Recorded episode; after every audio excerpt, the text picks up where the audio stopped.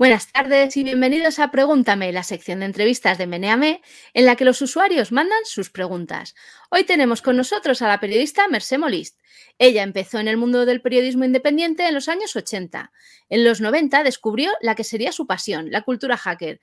Ha escrito sobre ella en múltiples artículos en medios de comunicación como El País, El Confidencial, La Vanguardia o El Mundo. También ha dado múltiples charlas sobre el tema y es autora de los libros Cibercrimen, coautora junto con Manel Medina, y Hackstory.es, la historia jamás contada del underground informático de la península ibérica, que se puede descargar gratuitamente en hackstory.es.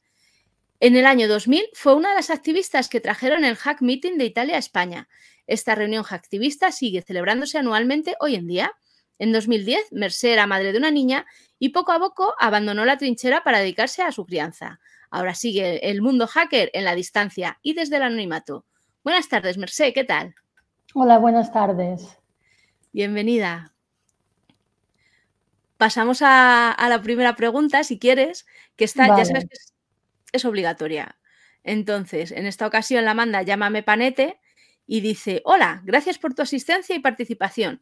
Me gustaría abrir con un tema de importancia capital. Los hackers, y luego tachado hackers, pinchos de tortilla con cebolla o sin cebolla. Bueno, yo aquí me he estado mirando lo que habéis puesto en Meneame y me ha gustado mucho uno que ha puesto que pues los hackers con The Onion Project, ¿no? Entonces sería con con cebolla. Pero bueno, personalmente, para decir también la mía, pues a mí me gusta la tortilla con cebolla, pero últimamente estoy pensando que me gustaría probarla sin cebolla, o sea que no, no, soy determinante, voy a probar sin cebolla a ver qué pasa. A ver, bueno, aquí yo soy con cebollista, o sea, a tope, que luego la gente se enardece con estas cosas. Y te paso la siguiente que la manda Carmen. Y dice, hola Mercé, ¿hay más mujeres en el mundo del hacking o sigue siendo un terreno de nabos? Con perdón. Ah, a ver, por lo que yo sé, hay muchas mujeres en el mundo de la seguridad informática, eso sí. En el mundo del hacking hay algunas, pero siguen siendo pocas, al menos las que yo conozco. Ah, la proporción ha aumentado, pero no de una forma espectacular. Vale. La siguiente la manda Menjaprunes, que, que no es una pregunta, es un comentario que dice: Se echa mucho de menos tus artículos, Merced. Gracias, yo también os echo mucho de menos. La siguiente la manda Extreme 3. Lo primero, darte la bienvenida y las gracias por prestarte. En el mundo del cine, el hacking se trata por lo general de manera, de manera algo surrealista. ¿Cuáles son para ti las películas o series que mejor tratan el tema? ¿Te animas con la más absurda? Bueno, yo la verdad es que películas y series veo muy pocas. Entonces, de, película yo me quedé con juegos de guerra y como mucho hackers y alguna otra, sneakers y estas películas. De series, Mm, empecé a ver Mr. Robot y me quedaba dormida, no, no había manera de poder tragarla. Entonces, esta es mi experiencia con el mundo audiovisual, es muy, muy mm. poca, lo siento. Nada. Y esta misma persona nos manda otra que dice, en un tono más serio, da la sensación cuando se habla de expertos en seguridad o pirateo, de que son todos una especie de super seres con capacidades especiales adquiridas de manera autosuficiente en la pubertad. ¿No hay una formación, conjunto de reglas, una carrera de seguridad informática que pueda ah, seguirse para aprender? Bueno, aquí hay que distinguir el hacker del experto en seguridad informática. El experto en seguridad informática sí que tiene una formación, pues puede estudiar en la universidad, tiene muchas convenciones en las que actualizar sus conocimientos. Entonces, eh, sí, existe mucha formación para el experto en seguridad informática. El hacker ah, puede ser también un experto en seguridad informática o puede no serlo, pero el experto en seguridad informática no tiene por qué ser un hacker. Es un poco un, juego de palabras, pero es así. Entonces, el hacker ah, necesita más de, un maestro hacker que le enseñe el hacker way of life, diríamos, ¿no? la forma de ser del hacker. Y esto ya es más difícil porque hoy en día quedan muy pocos maestros hackers. La mayoría de hackers se han retirado, eh, no, se dedican a, no están en grupos ni se dedican a, enseñar a los nuevos, hay muy pocos. Vale, la siguiente la manda Kuto y dice, hola Mercé, gracias por el pregúntame y gracias por tu libro. Internet antes molaba, es decir, desde aquellos finales de los 90 en los que solo utilizábamos Internet cuatro frikis a hoy, ¿la red ha evolucionado para bien o se está cargando el mundo? Bueno, Internet molaba en aquellos años, molaba mucho porque efectivamente eran cuatro frikis que además creían que con Internet iban a cambiar el mundo, que Internet era una herramienta para la libertad.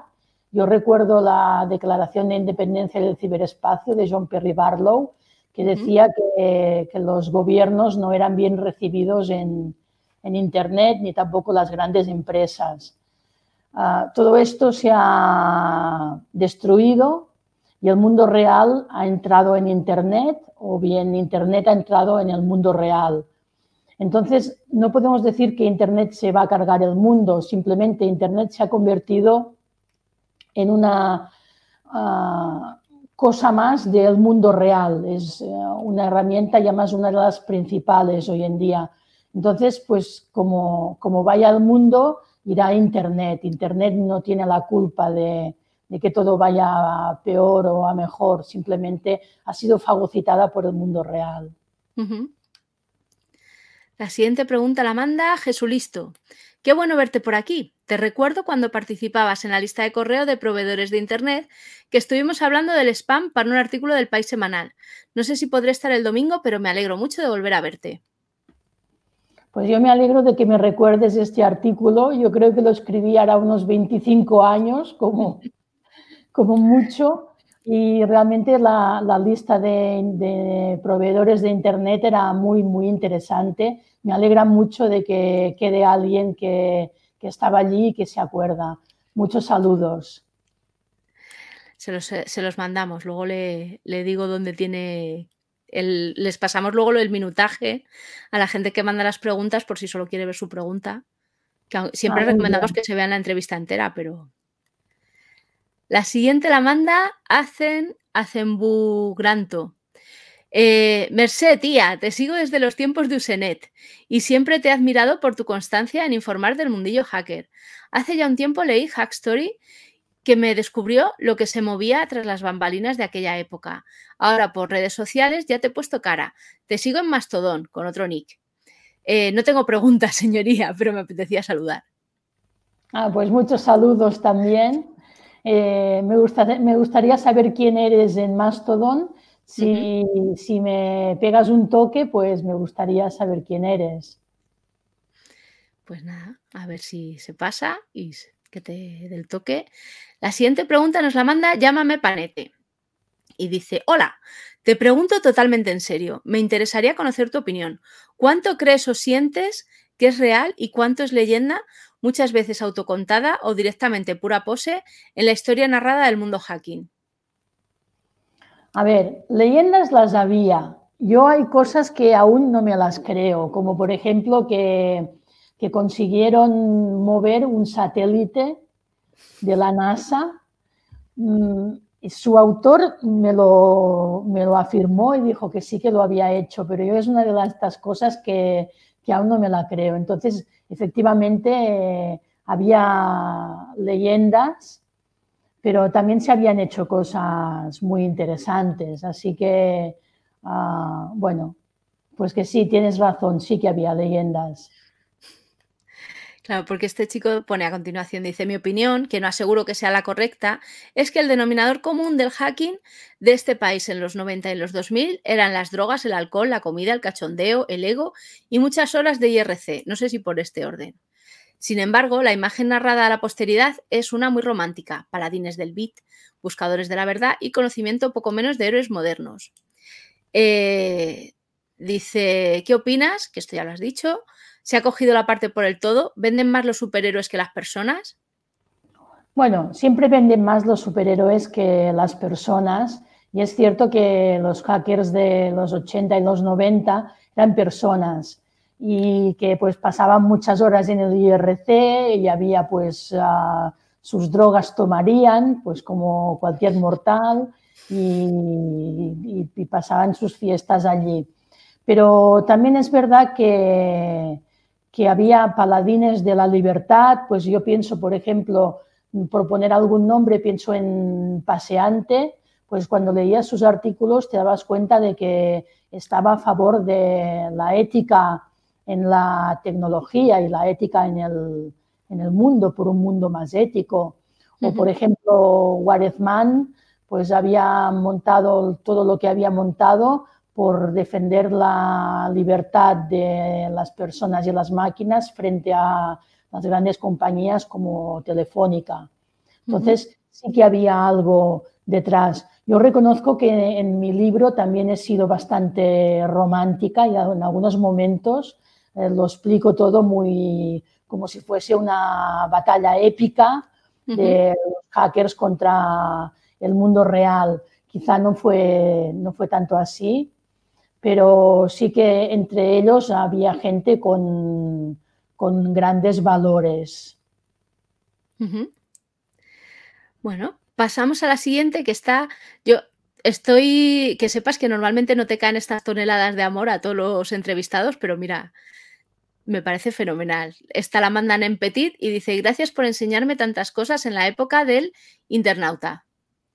Sí, internauta era una lista de correo y fue una de mis primeras listas donde empecé a aprender de, los hackers que por allí pululaban.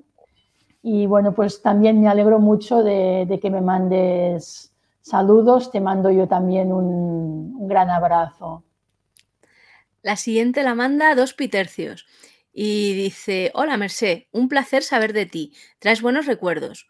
Una pregunta difícil, entre paréntesis, perdona. ¿Eres de las que defiende la versión oficial de que hay que vacunarse contra el coronavirus y vacunar a los niños pequeños? ¿Eres de las que atacan a los que expresan opiniones contrarias llamándoles lindeces similares a terraplanistas? Bueno, yo no soy terraplanista ni soy conspiranoica del coronavirus, aunque tengo algunas amigas que, sí lo son. Y en mi caso con las vacunas, pues yo, creía en las vacunas hasta que me puse una vacuna y me dio una tos que no, no me salía la tos de ninguna manera, incluso tuve que ir a urgencias por la tos que tenía, me dijeron que no sabían cómo quitarme la tos, bueno, fue todo un episodio. Y a partir de aquel momento la verdad es que sí que pensé que con las vacunas voy a ir con mucho más cuidado porque no saben muy bien que nos están inoculando.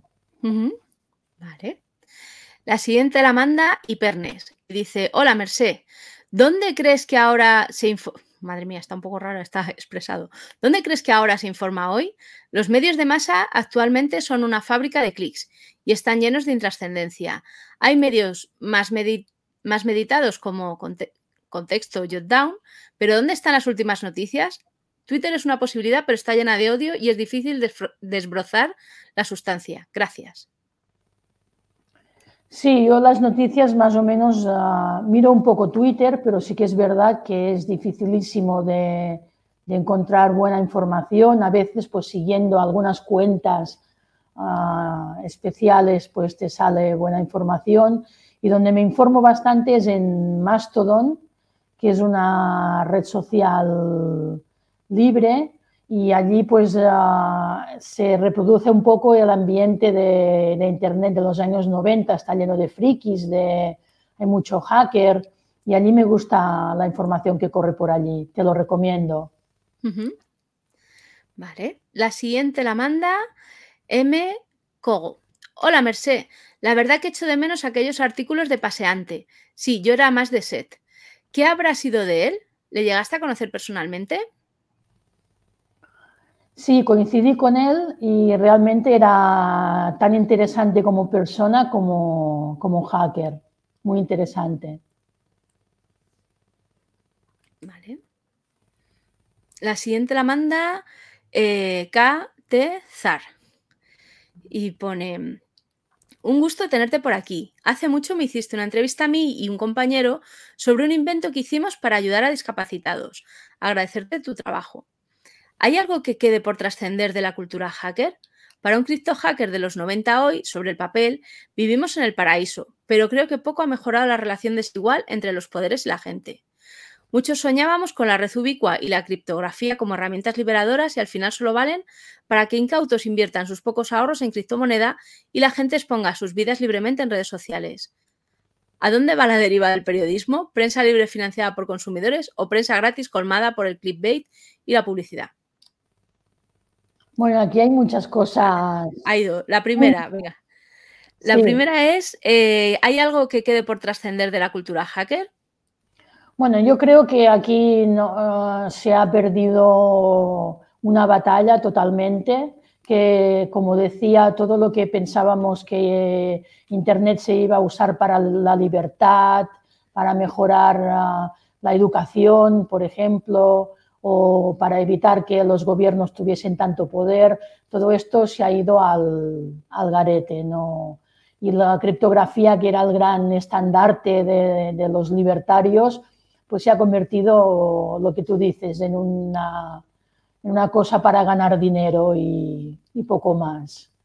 Uh -huh. En cuanto a los medios de comunicación, pues los medios son, uh, los medios hoy en día um, son una gran mierda, para hablando claro, porque allí no, no hay libertad de prensa ni, ni, hay nada, los periodistas están a la orden del poder, los medios de comunicación están a la orden de los grandes poderes, los poderes políticos, los poderes económicos y toda la información que nos llega está súper manipulada y nada, yo no tengo, no, yo cuando estoy mirando pasapalabra y acaba pasapalabra y y vienen las telenoticias, pues yo cierro la, tel, cierro la tele.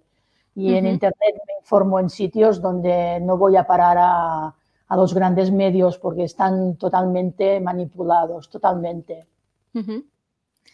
Pues mira, la siguiente pregunta va en esta línea, la manda Humono y dice, hola Merced, ¿qué medios usas para informarte? Y me refiero a noticias en general, no solo del mundo hacker. Sí, pues ya digo, pues eh, cosas sueltas que encuentro en las redes sociales, en algunas cuentas de Twitter especiales o en Mastodon uh -huh. y, y, poco más. Pero bueno, al final te enteras de todo igualmente o escuchando la radio o, o mirando la tele, pues te llegan, las grandes noticias te llegan todas, pero intento exponerme lo menos posible a esta información porque realmente es información que está pensada para, para meternos en la cabeza y para hacernos actuar de una manera determinada.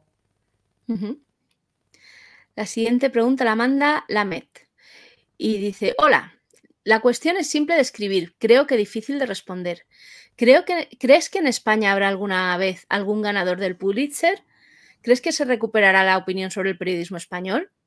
¿Crees que los periodistas escriben de lo que saben? Los periodistas escriben de lo que les dicen que escriban. Todos los periodistas independientes han sido uh, expulsados de los medios de comunicación. Los viejos periodistas de investigación hace ya años que, que fueron prejubilados y no han puesto a más gente. Y aquí la única investigación hoy en día que tenemos es la investigación de, de, los casos de sucesos, en sucesos, si se puede investigar, y en la investigación en el, en el mundo rosa. Y estos son los únicos sitios donde se, se, puede investigar hoy en día. Uh -huh. Y el, lo que es investigar el poder, esto es totalmente imposible.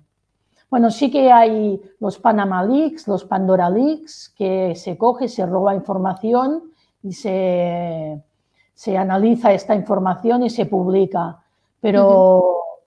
tiene tan poca, no tiene relevancia. Al cabo de unos días se ha olvidado porque han aparecido nuevas noticias y se ha olvidado lo que, lo que apareció. Uh -huh. Y de esta misma persona dice, ¿puede un juez pedir revelar sus fuentes? Hombre, en principio no. En principio un juez no debería revelar sus fuentes. Vale. La siguiente pregunta la manda Yemet. dice, buenas, te planteo un par de cuestiones. Te las leo de una en una. Hay quien recibió con brazos abiertos los hack meeting y hay quien los consideró una especie de intrusión ideologizada.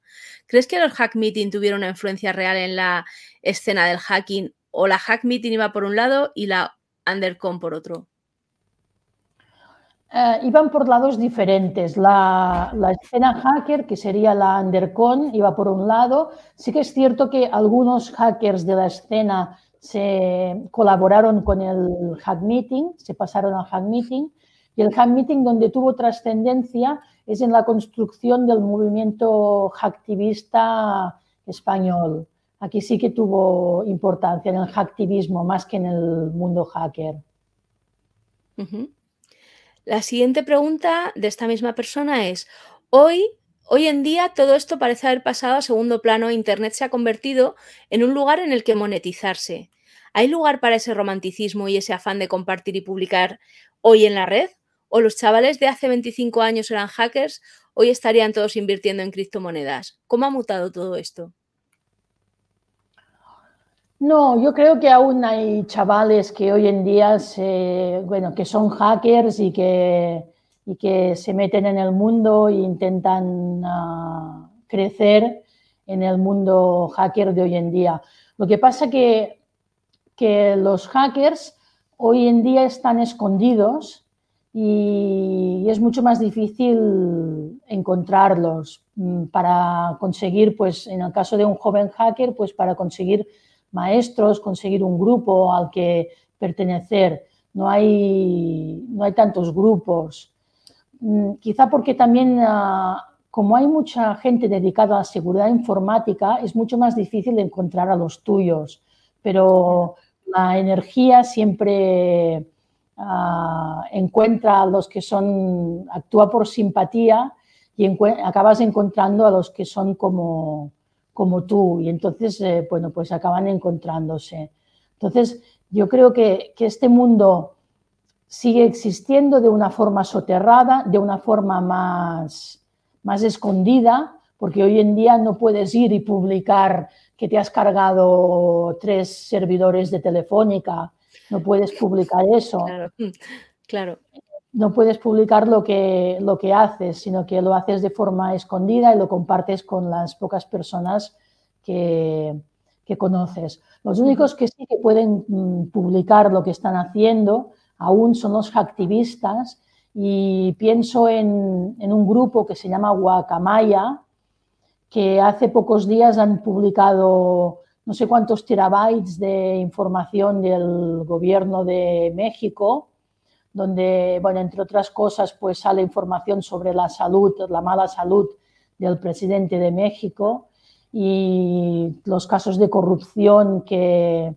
que han habido por allí. Ha salido bastante información. También han sacado información de fuerzas policiales y ejércitos de otros países latinoamericanos.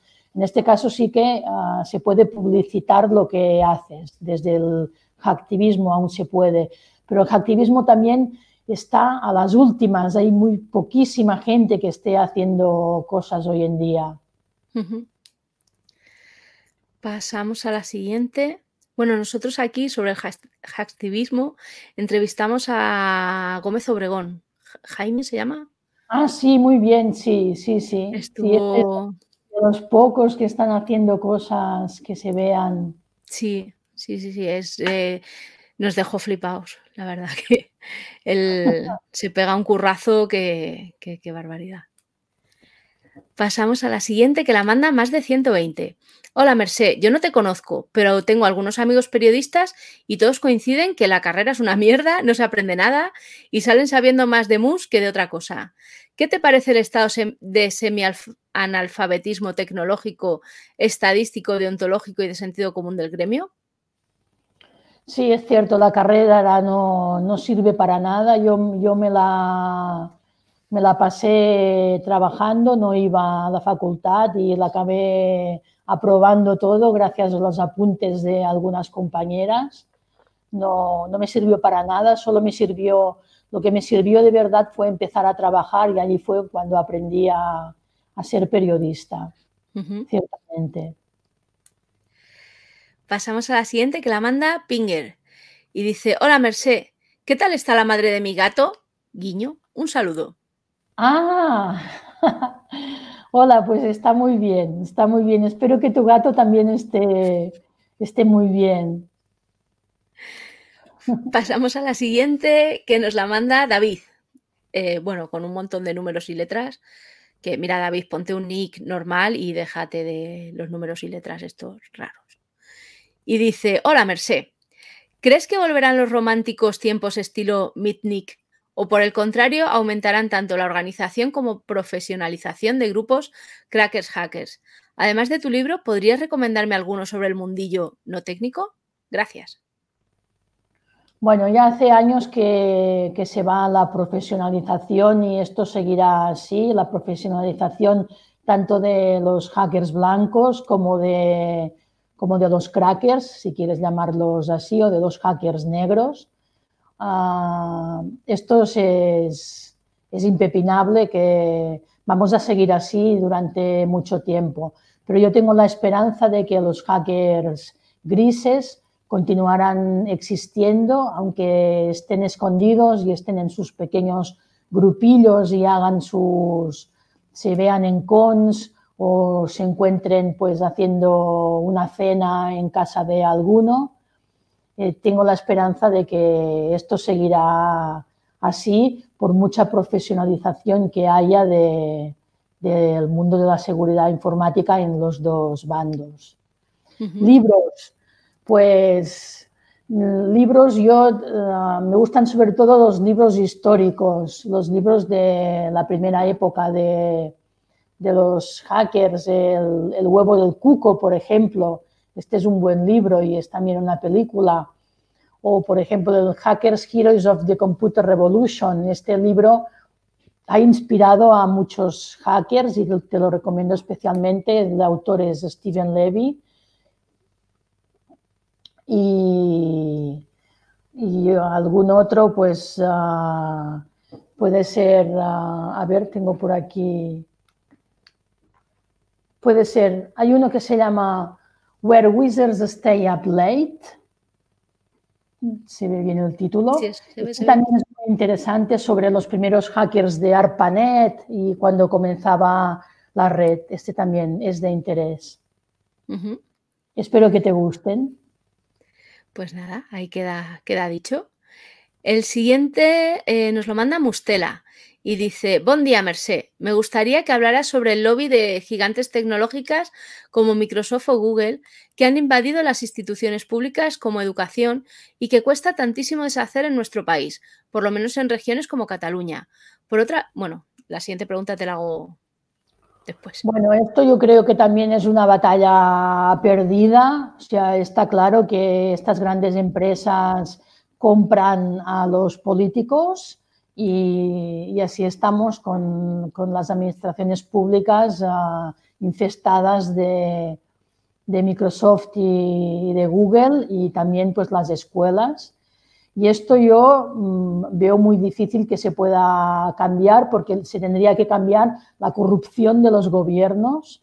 Y esto ya es una, son palabras mayores. Yo recuerdo cuando estaba en la lista de correo del internauta, precisamente hace 25 años, que uno que estaba en la lista ah, consiguió, pues era un medio político y consiguió un cargo en el Departamento de Educación y entonces dijimos, bien, pues ahora que él está en educación, conseguiremos que pongan Linux en las escuelas. Seguro, seguro, van a poner Linux en las escuelas. Esto hace 25 años.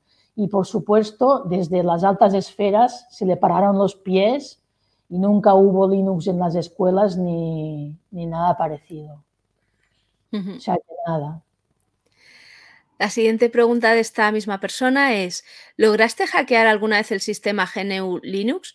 De ser así, ¿en qué se equivocaron los dueños? Saludos.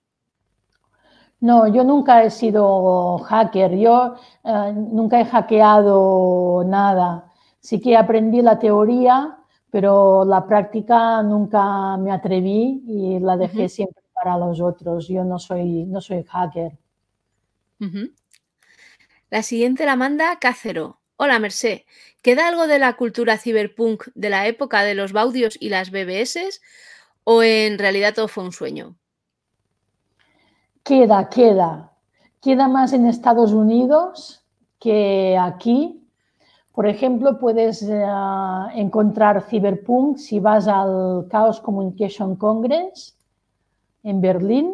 Creo que no sé si se vuelve a hacer en Berlín o, bueno, mm, en Alemania. Y allí te encontrarás con el Cyberpunk y que por tanto existe. Aquí en España sé que ha habido alguna fiesta, hay algunas fiestas en Madrid, si acaso tengo un amigo que le gusta el tema ciberpunk y me comentó que había ido a alguna fiesta, pero aquí hay muy poca cosa.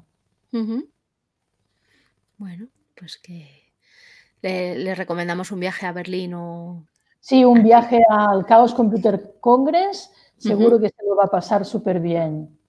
Fenomenal. La siguiente la manda Charlie Brown y dice, hola Mercé, gracias por tu participación. Agradezco que te prestes a explicar o comentar algo de manera seria. Y hace cuatro preguntas, así que te las voy leyendo de una en una. Me llama la atención que haya una mujer en el mundo hacker. No es que me disguste, sencillamente me parece la excepción. Igual que cuando me pasaba esporádicamente por la EU de informática en la universidad. Y la primera pregunta es, ¿qué le puede motivar a una mujer meterse en el mundo del hackeo? Lo mismo que a un hombre, su motivación es diferente, su pasión es diferente por la informática. No, yo creo que es lo mismo. A mí me motivó meterme en este mundo la curiosidad. Tenía mucha curiosidad por, aprender, por... Yo tenía curiosidad por, ah, por, el mundo hacker, por cómo era, cómo sentían, cómo actuaban, cómo, cómo era la comunidad hacker. Entonces pienso que, a un hacker o a una hacker pues le mueve también la curiosidad por cómo funcionan las, máquinas y las redes, los sistemas. Y en este sentido no creo que haya diferencia entre, entre un hombre y una mujer, es lo mismo. La curiosidad, la curiosidad nos mueve a todos. La siguiente pregunta, que está un poco ah, respondida con esto que has dicho, es, un hacker tiene que ser más bien inteligente, habilidoso, tenaz, cuidadoso, sigiloso, cooperativo. ¿Qué crees que puede ser una buena cualidad o definición? Sí, pues la curiosidad, la creatividad. Yo tengo un amigo, Alberto Lozano, que siempre dice que, un, hack es una solución elegante a un problema importante. Entonces, un hacker mm, tiene que ser elegante en su, en su actuación también. La siguiente pregunta, eh, vamos, de la misma persona, dice, desde que Edward Snowden empezó a explicar lo que es capaz de hacer un equipo de hackers en la NSA a nivel global, ¿hasta qué nivel existe privacidad en nuestros hogares? Alexa, Google, Home, smartphones, Smart TV, pueden oír todo lo que decimos, fotografiamos, ubicarnos, el contenido de nuestros móviles. Perdón, que me ha saltado el Alexa. Porque me estaba escuchando. Pues sí, pues ya, ya digo yo, esta batalla está perdida, pero a tope. ¿no? La batalla de la privacidad, mm, yo no espero nada de ninguna institución que, que nos salve nuestra privacidad. Ponen multas millonarias a Google y a, otros parecidos y Google las paga muy contento porque sabe que está ganando más dinero avasallando nuestra privacidad que no con las multas.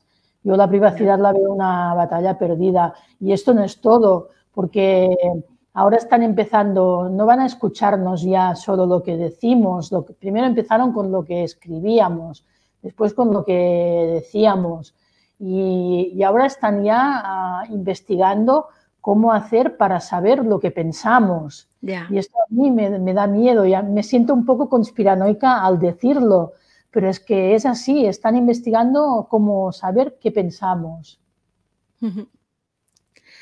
Vale, pues en esta línea, la última, bueno, iba a decir la última, no, pero estoy viendo ahora mismo dos más. Bueno, la siguiente pregunta de esta persona dice, ¿existen programas como Pegasus? ¿Qué cantidad de comunicación no es analizado o se les escapa? Un porcentaje que imagines. No tengo ni idea. No sabía que se les escapaba información con Pegasus. Vaya, yo creo que si le meten Pegasus a alguien es para espiarlo todo a tope. No creo que, pierdan ninguna información. Quizás no he entendido la pregunta, pero yo no creo que se pierda ninguna información. Claro, claro, yo a mí me da la sensación, porque la pregunta es tal cual te la he leído, es que claro, si te están escuchando todo el día, eh, eh, salen mogollón de datos que a lo mejor no sé si son capaces de analizar todo, todo, todo eh, de todo el mundo. O sea, de una sola persona, pues a lo mejor sí, pero no lo sé. Bueno, Pegasus te lo instalan expresamente. Pegasus, claro, por eso. Claro, te lo instalan expresamente, entonces van a, van a escuchar todo lo que digas, porque lo, hacen porque les interesa, están pagando por el servicio. Vale. Eh, la siguiente pregunta es, creo que en el mundo empresarial español no se toma en serio la seguridad informática. ¿Qué opinas? Opino que no. Opino que han pasado los años y pasan los años y siguen pasando y no se lo toman en serio. Y la muestra es la cantidad de ransomwares que les están metiendo por todas partes y que les dejan en bragas porque no tenían copias de seguridad. Y bueno, pues no, no, no. las empresas siguen sin estar ah, protegidas. Vale, y ya la última, esta sí que es la última de esta persona. Eh, dice, pienso que crear una contraseña segura es importante. ¿Crees que el Listras 50% sexy es segura? ¿O mejor 100%? ¿O debería buscar otra cosa? Hombre, ah, depende de para qué la quieras. Si es para, no sé, para para una red social o para un servicio ah, en Internet sin mucha trascendencia, pues sí. Si es para otra cosa, pues tendría que ser un poco más segura, ponerle más caracteres, pero está bien, es una contraseña segura, es larga. Vale.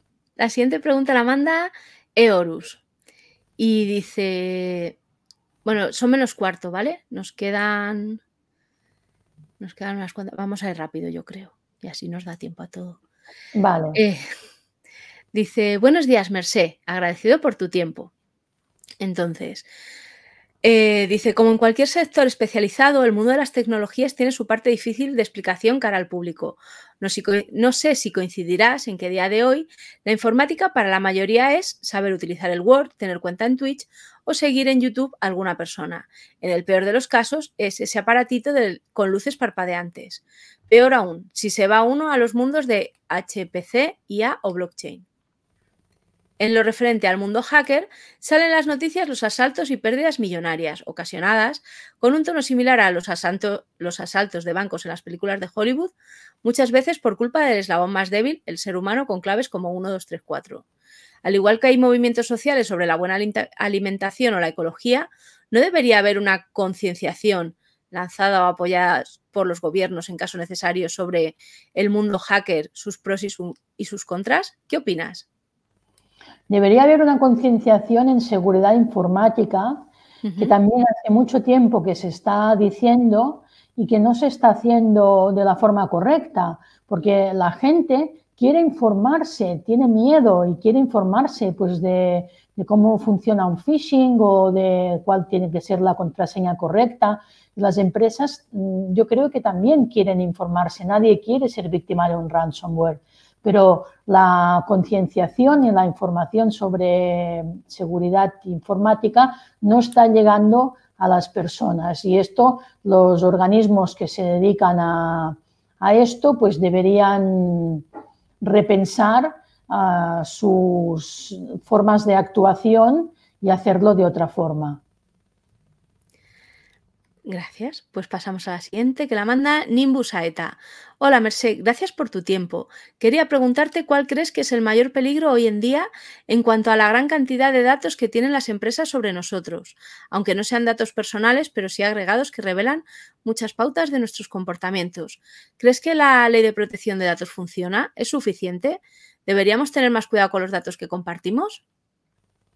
No, ya lo he dicho antes que la batalla de la privacidad está perdida. La Agencia de Protección de Datos no sirve para, no sirve para nada y la ley poco más que tampoco. El reglamento no sirve para mucho y no darnos la culpa solo a nosotros tampoco creo que tenga que ser de que no es culpa mía de que no actúo con, mm, con privacidad sí que deberíamos ser más cautos con nuestra privacidad, pero a veces ves cosas que, que, merecería una denuncia a la Agencia de Protección de Datos y no lo haces porque, mira, yo ahora pienso en, compré una cosa, una lavadora en MediaMark y me pedían una dirección de correo electrónico y yo pensé que era una dirección para, pues para informarme de cómo había ido la compra y tal. Y resultó que me metieron en una newsletter. Qué rollo. Sin, sin, avisar ni nada, ¿no? Y bueno, pues claro, o sea, ¿qué está pasando aquí? Que todo el mundo se está pasando por el forro la privacidad de, la gente y hacen lo que, lo que les da la gana. Pero es culpa mía por haber puesto la dirección de correo electrónico en MediaMark si era para comprar un producto. Pues yo creo que, que, no, o sea, que tampoco tenemos que culpabilizarnos de que es culpa nuestra de que no sabemos guardar nuestra privacidad. Vale, pasamos a la siguiente, que la manda Lollerman. Hola Merced, gracias por pasarte. ¿Qué sabes de la operación Cronen de la Guardia Civil? ¿La tenías en el radar o es una historia sin chicha que pasó desapercibida? Sí, bueno, la operación Cronen es del 2006 y detuvieron a cinco o seis personas por asaltar a servidores de empresas, entre ellos la COPE y Telemadrid. Y bueno, mm, es una operación, yo no la, menciono en Hack Story, porque Hack Story acaba, acaba en el 2000 y las cosas que sucedieron a partir del 2000 pues ya no, no las explico. Y bueno, que tiene chicha o no tiene chicha, no sé, mm, eran ataques contra medios de comunicación, no había, creo, mucho más, ni reivindicación a favor de la libertad de prensa o la libertad de opinión. Creo que no había de esto. Vale. La siguiente la manda Alafia. Mira, ya entramos en la última página de preguntas. Hola, Merced, buenos días. Como curiosidad, imagino que te vendrán muchos nombres a la cabeza, pero en tu subjetiva opinión, ¿quiénes dirías que han sido él o los hackers españoles de mayor nivel o más respetados a nivel técnico en la escena underground de los 90 hasta nuestros días? Mójate. Ah, pues sin ningún problema, el grupo 29A, creadores de virus a nivel internacional, estos han sido los más, los más, los, los super hackers españoles. Entre ellos ah, pienso en, en Grillo, que sería quizás el, más conocido, también Mr. Sandman, Wintermute y otros. Estos ah, son sin duda los, los super hackers de los años 90. Vale. Ahora nos manda, Jofre nos manda dos. La primera es un comentario, pero bueno, te lo digo. Eh, Tienes un backup de Odo Llama, está caído de YouTube y esa llamada a hablar por hablar es épica del canal Hackers. Ya, ya, ya, ya lo he visto, lo he visto ahora cuando me han pasado la pregunta y lo he ido a buscar y efectivamente no está. Es un gran problema porque pasa el tiempo y la mayoría de, enlaces de Hack Story pues me están desapareciendo y este era, un, era muy divertido, era un vídeo muy divertido y es una lástima porque no, no lo guardé. Yo supongo que sus protagonistas lo debían tener guardado entonces sería cuestión de descubrir dónde andan hoy en día sus protagonistas y pedirles que lo vuelvan a, subir a, YouTube. Yo lo siento mucho, pero no lo tengo. Bueno, La siguiente la manda Jofre y dice, durante el 1O, ¿qué recuerdas de Anonymous tuvieron más relevancia y cuál fue su implicación en la primera ciberguerra del siglo XXI? Bueno, no fue la primera guerra del siglo XXI. las ciberguerras, Anonymous ya llevaba tiempo ah, metiéndose en ciberguerras, por ejemplo, la primavera árabe, donde hicieron mucho, mucho trabajo. Sí, es cierto que en Cataluña también ayudaron mucho, ah, hicieron correr la información, ah, asaltaron servidores, hicieron algún desfase. Mm, ¿Qué, ¿Qué, cuentas de Anonymous? Pues yo normalmente sigo Anonymous News y bueno, y también seguía individuos particulares que formaban parte de, de Anonymous. Vale. Eh, la siguiente nos la manda Man Alejandro y dice, Mercé Molís, me quito el sombrero, gracias por seguir ahí. Muchas gracias. Y ya vamos con la penúltima, que nos la manda ese pibe, ¿No tienes la extraña sensación de que los hackers, crackers y lammers de antaño han sido sustituidos por espías y pseudomilitares al servicio de gobiernos, policías y mafiosos que quieren robarte? Como diría Tony Stark, hackear, ya no estamos en los 90. Sí, tienes parte de razón. Por ejemplo, Anonymous hoy en día es un nido de, de espías y de representantes de, del gobierno y de la NSA que están allí metidos haciendo sus operaciones, ah, operaciones escondidas como si fuesen operaciones que hace la gente, pero no, las, las organizan estas personas y con la ayuda de jóvenes que se creen que están en Anonymous. Y no solo eso, sino que la, la propia escena ah, hacker española llegó un momento en que fue fagocitada por las fuerzas de seguridad del Estado. Y hoy en día la, escena hacker, que es la escena hacker de Madrid, es la preponderante desde hace unos años, pues son ah, hackers ah, colaboradores de, la policía. Efectivamente, la policía y el ejército se metieron en, en Internet y en la escena hacker de una forma fulminante. Vale.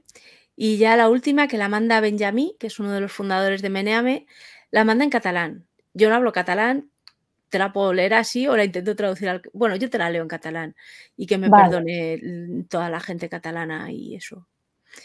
Els hackers bon, bons amb habilitats socials existeixen?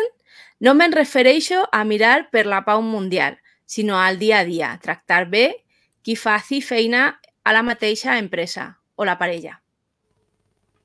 Bueno, lo que dice es si los hackers buenos existen, pero no los hackers que buscan la paz mundial, sino los hackers buenos como buenas personas que tratan bien a su pareja o que se portan bien en la empresa, pues supongo que sí, que, existen eh, los hackers como buenas personas. Yo conozco algunos que, que, son, que podríamos decir que son buenas personas. Sí. en este caso ya no, no va con el, con si eres hacker o no, sino si eres buena persona.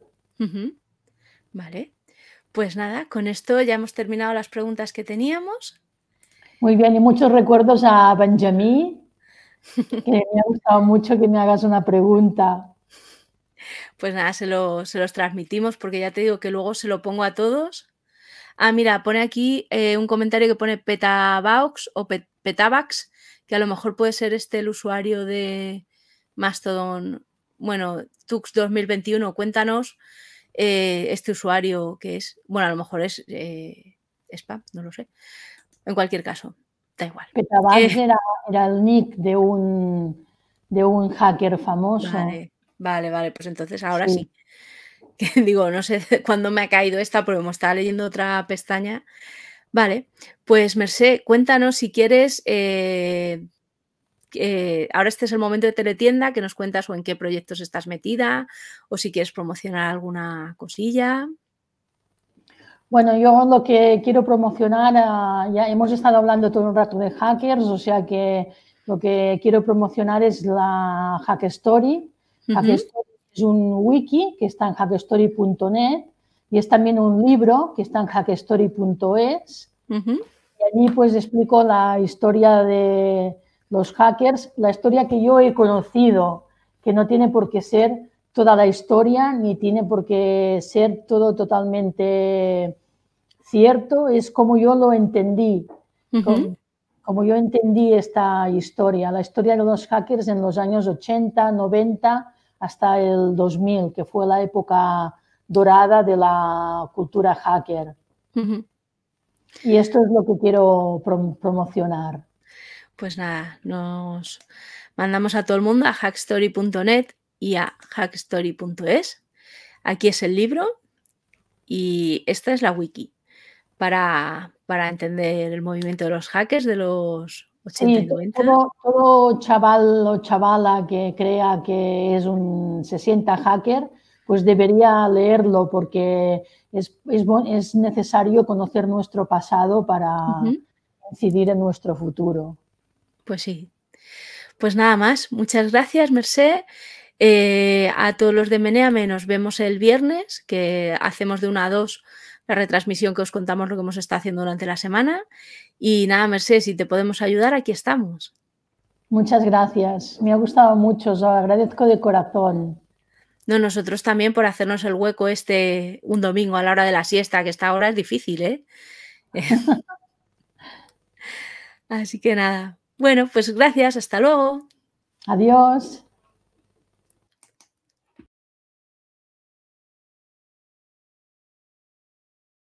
Si has llegado hasta aquí y tienes ganas de más, suscríbete a nuestro canal para estar al día de todas las entrevistas.